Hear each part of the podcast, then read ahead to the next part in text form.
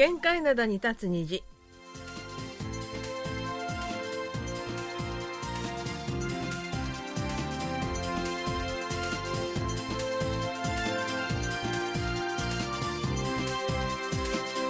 皆さん、あにょはせよ。10月26日水曜日の限界灘に立つ虹、隙間区とゆうちゃんもです。えー相変わらず朝晩冷え込む日が続いています。えーこのまま秋を飛び越して冬になってしまいそうな感じです。えー冬が早く来るとなると冬の名物金ジャンの準備も今年は早くなるかもしれません。アジマたちの話題にキム・ジャンが登場してくる季節になりました。丸組のお母さんことキム・ヤスンです。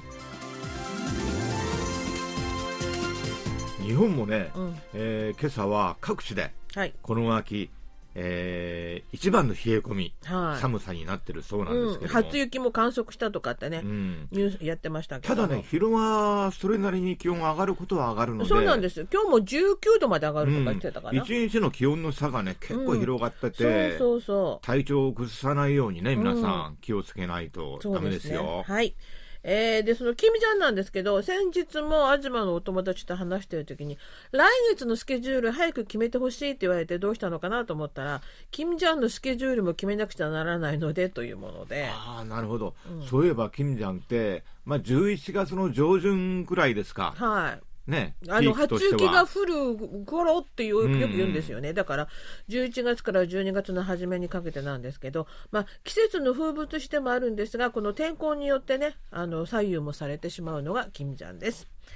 えーさて、今日最初の話題は、えードラマの話で、あのーこれ、アリスさん得意だと思うんですが、今日私が持ってきました。えー最近私の凝っているドラマが SBS のチョノンチャリピョノサというもので、隙間さん、ドラマとか見てないよね？あーこのドラマは見てはいませんが、うん結構有名でしょそうなんです。う。僕、あの、インターネット検索とかしてると、うん。結構ね、これ、あの、見かけるんですあよ、。なるほどね。それで思ったんですよね。はチョノン？って、あの、1000円じゃないですか。そうそうそう1000ウォン。うん。で、なんか、日本でもなんか放送？というか、見れるそうですね。そうです。あの、日本でもあの、ディズニープラスで見られるようで、放題はわずか1000ウォンの弁護士となっていました。そう。だからね、うん1000ウォンって日本円にすると、うん100円玉1個ですよ。そうそうそう。100円玉1個でね、なんか弱い者の側に立つ、そうそうそうそう。正義派の弁護士って感じなんですかもうね。もろね、タイトルからわかりますよね。うんうんで、全12話のドラマなんですが、この前8話まで終わって、9話が放送されるはずだった先週の金曜日に、ドラマはこれまでのあらすじの要約会が放送されました。まあ、これまで見ていなかった人も、これさえ見れば、後半のあらすじにもついていきますよという意味で、最近ね、人気のあるドラマって結構こういうの多いんですよねあそう。か。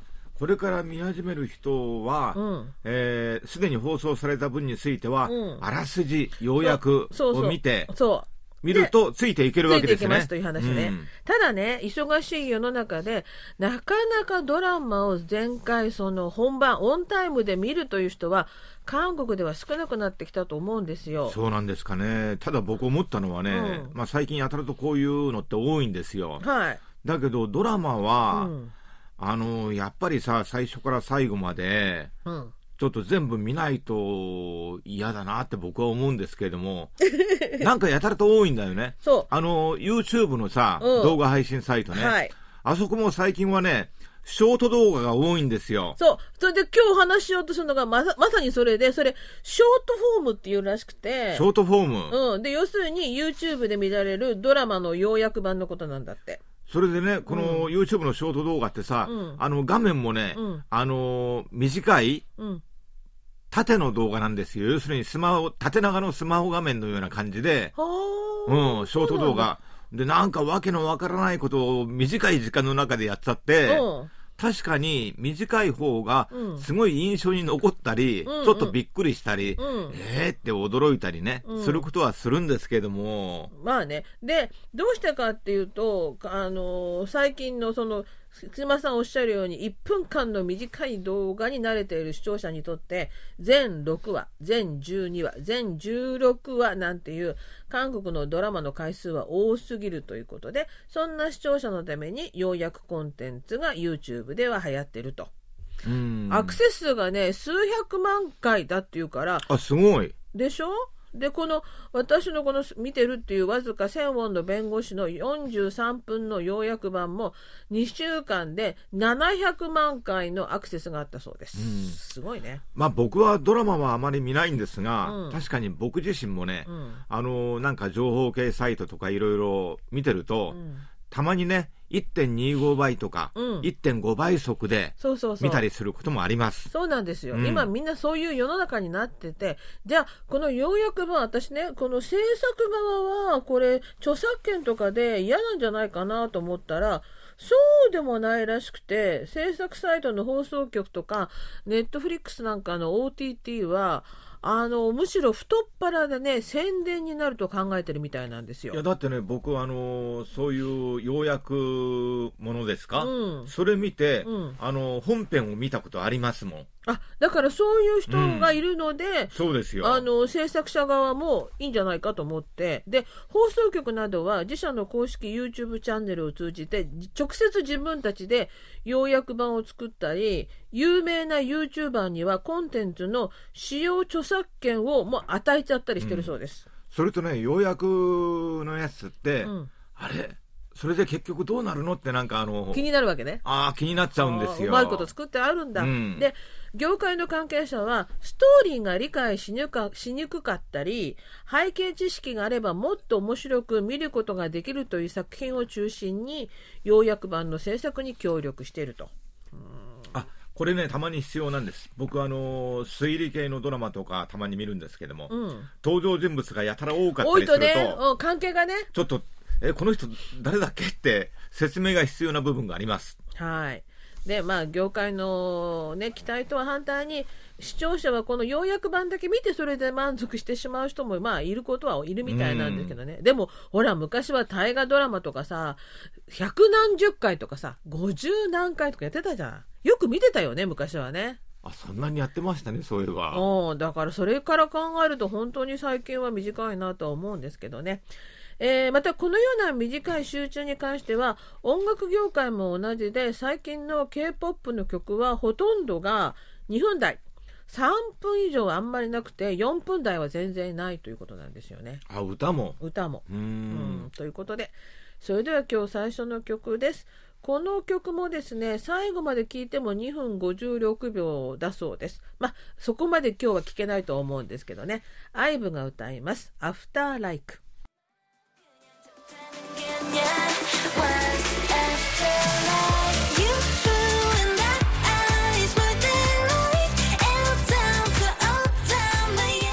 はい、えー、IVE で「After Like」でした。それでは今日最初のお便りです。はい。岩手県の伊藤光一郎さんからいただきました。こんにちは。10月20日のニュースでパン工場で死亡事故が起き、えー不買運動が起きていると聞きました。インターネットで他のサイトのニュースを調べたら、ポケモンパンを作っているパン工場と知りました。限界灘に立つ虹などでポケモンパンブームの話を言っていたので、リスナーにポケモンパンを作っているパン工場と言っていただければ、ニュースへの関心が高まってくると思います。今までポケモンパン売上好調で会社の業績もうなぎ登りだったのに、従業員の安全対策を怠っていたんですね。二度とこのような事故が起きないことを願いたいものです。はい、ありがとうございました。あのニュースでもご紹介しましたように、今回の事故の起きた SPC グループは、まあ、パン類を扱ってるんですが、その系列社5社が韓国のパン製造市場の80%を占めていましあて、でもほとんどですね。うん、売上でも市場のトップ5を占めているということで、うんもうほとんど独占状態ですよね。で、あのー事実上の独占状態で、系列会社は70近くあるものの、上場されているのは SPC3 リだけで、まあ、ポケモンパンはこの会社で作られているということですね。で、あの、韓国のほとんどのハンバーガー店で使われているのが、この系列社のパンだということで、あ、ハンバーグのバンズね。うん。うーん、そうか。そう、それから、あの、コンビニで売られてるパンあるじゃないですか。はいはいあの、このポケモンパンもそうなんですけども、これもほとんどこの会社の製品だそうです。で、あそうなの？製パン産業というのは初期に大規模設備投資が必要で、維持補修の費用も大きく、また製品生産のためには高い技術力と常温、冷蔵、冷凍などの物流システムも必要な市場なので、新規企業の侵入が難しいと。うん。そのため、まあ、ここが独占してるんじゃないかという分析も出てます。まあね、独占とか河川とかね、うん良くないのはみんな知ってるんですよね。うんまあ、一つの企業とか、少数の企業が市場をね、支配してるってことは、それだけなんかほら、競争とかしなくなるわけじゃないですそうか。そうそうだから、うん自分がトップだと思うとどうしても気が緩んじゃってこうやって事故が起きるんじゃないかなとも思うんですが、というのは先日のほらサーバーダウンしたカカオもそうだったしそれからこの間事故を起こした航空会社の大韓航空もそうだし。自動車はヒョンデ自動車だしなんかね最近韓国の企業って独占多いんですよね。すごく私スマホだってね、うん。あの LG 電子がスマホ市場から撤退したんですよね。そうそうそう。だから国内メーカーとしては今はサムスンだけになってしまったり、うんうん。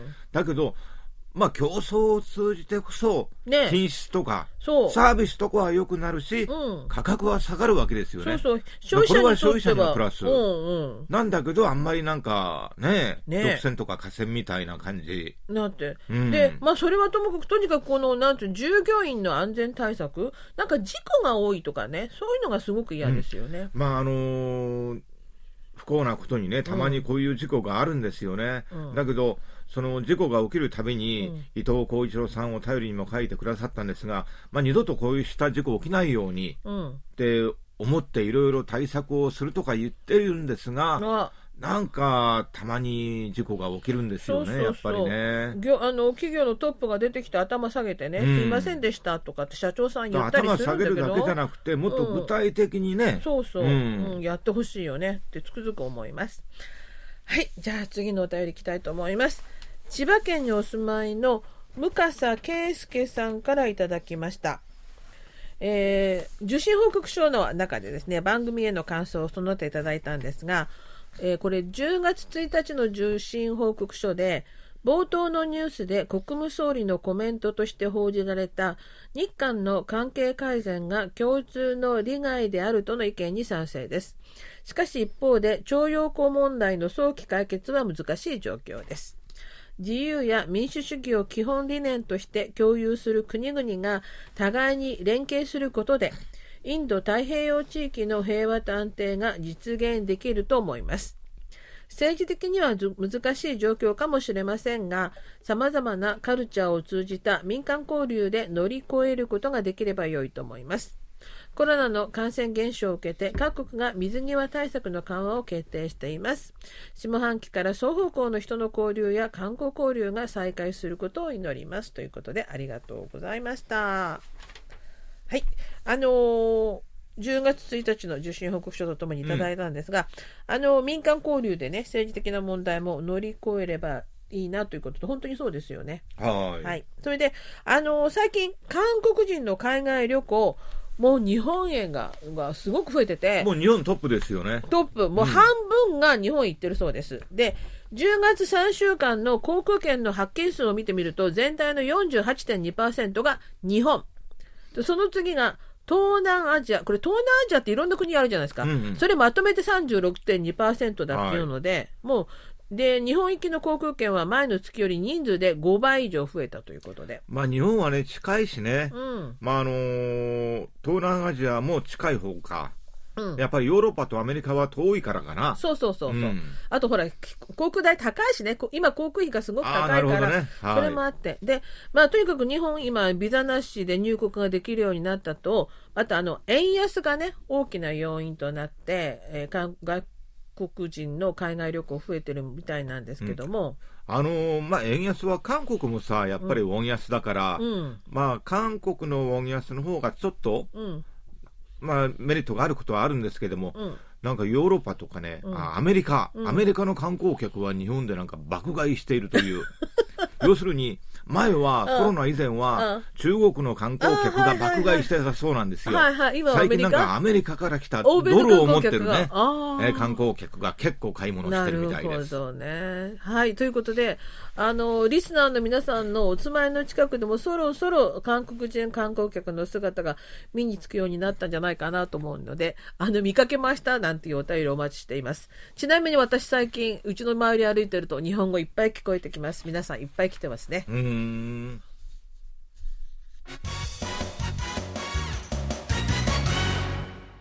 いっちゃなよ。ドットコリア。マリン社会面、水曜日の限界などは、新聞の社会面から最新の面白い情報を知っておくと得になるマル秘情報をピックアップ。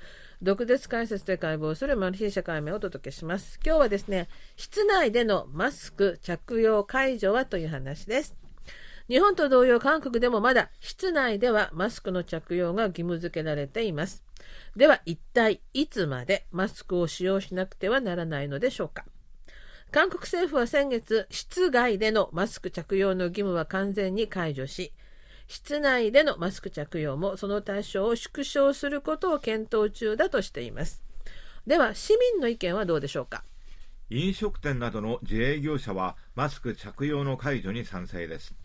室内でもマスク着用が解除されることで消費者の緊張は緩和されこれから会食などの集まりが多くなる年末にかけて夜間の売上の増加につながるだろうという期待感からです。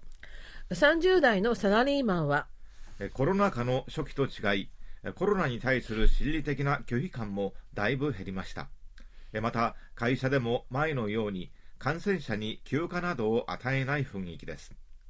事実上コロナ禍も終わりすべての分野で同時多発的に正常化するべきだと思います。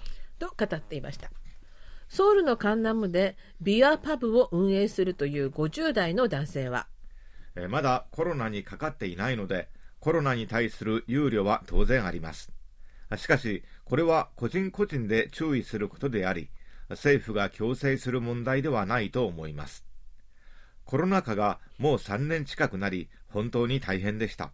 売上の一番多い年末の商売を2度も無駄にしました。医療施設や老人ホーム以外の場所では全面解除を宣言してほしいです。ソウル大学保健大学院の研究チームが先月22日から26日まで全国の18歳以上の成人1000人を対象に行った調査では回答者の55%が室内マスク着用の義務は解除しても構わないと答えていました。また、コロナに感染した経験のある人60.3%が、感染したことのない人54.3%に比べて、マスク着用の義務に対しては肯定的に見ていました。つまり、コロナに感染したことがあるかどうかで多少の違いはあるものの、結果的には国民の半分以上が室内でのマスク着用の義務を解除してほしいと願っていることが分かりましたただ専門家の意見は違うようです。チョン・ギソクコロナ特別対応団長兼国家感染病危機対応諮問委員長は24日の定例記者会見であと3ヶ月だけ我慢してくれれば室内でのマスク着用に対して大きなストレスを受けなくなるだろう。と述べました。さらに交通機関医療機関などは全世界的にコロナ禍の終了が宣言されても相当期間注意が必要だ。特定の場所や時間環境に関係なくある程度のリスクがあっても安全だと判断できれば果敢に義務を解除する。と述べました。そして今が5月ならばすぐに解除するが、これから冬に向かう段階などでまだ難しいだろうという結論を口にしました。最近は私も外を歩くときにはマスクを外しています。しかし朝晩寒くなり北風が吹くとマスクをしている方が暖かいと思い思わず寒さ用にマスクをしています。やはり春が来ないと無理なのかもしれませんね。それでは今日の2曲目です。アーバン・ジャカパが歌います。コックってキョル、花の先の冬。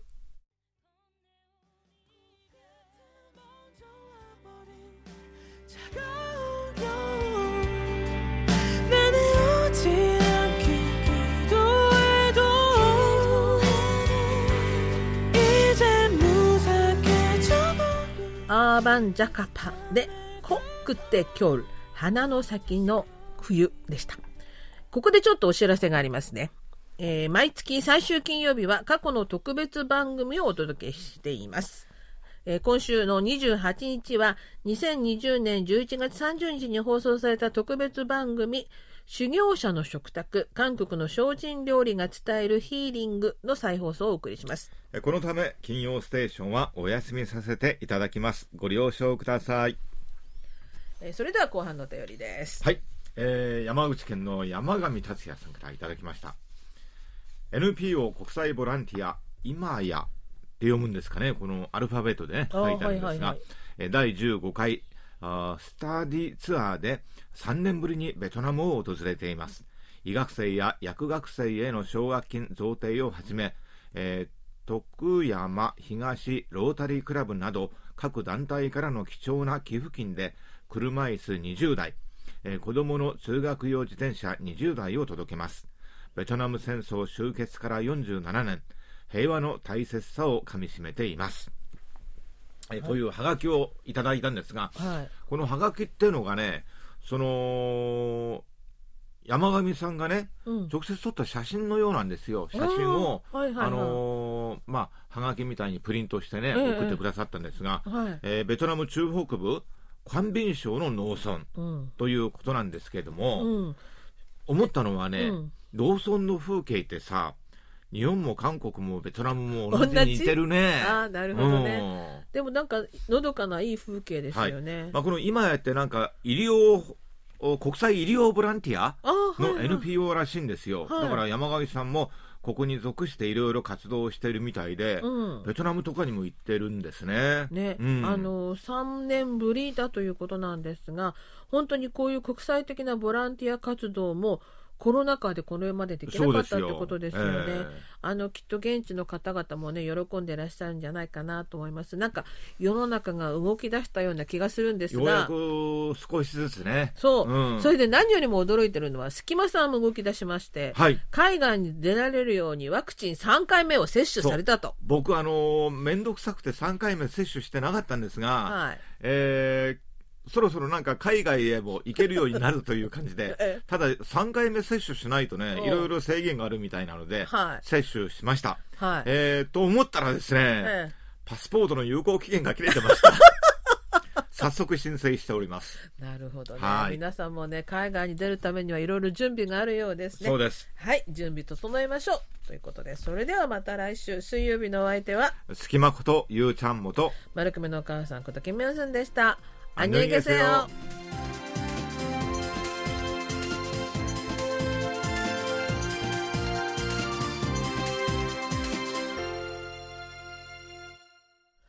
오聞きの放送は韓国ソウルからお送りしているラジオ国際放送 KBS ワールドラジオです。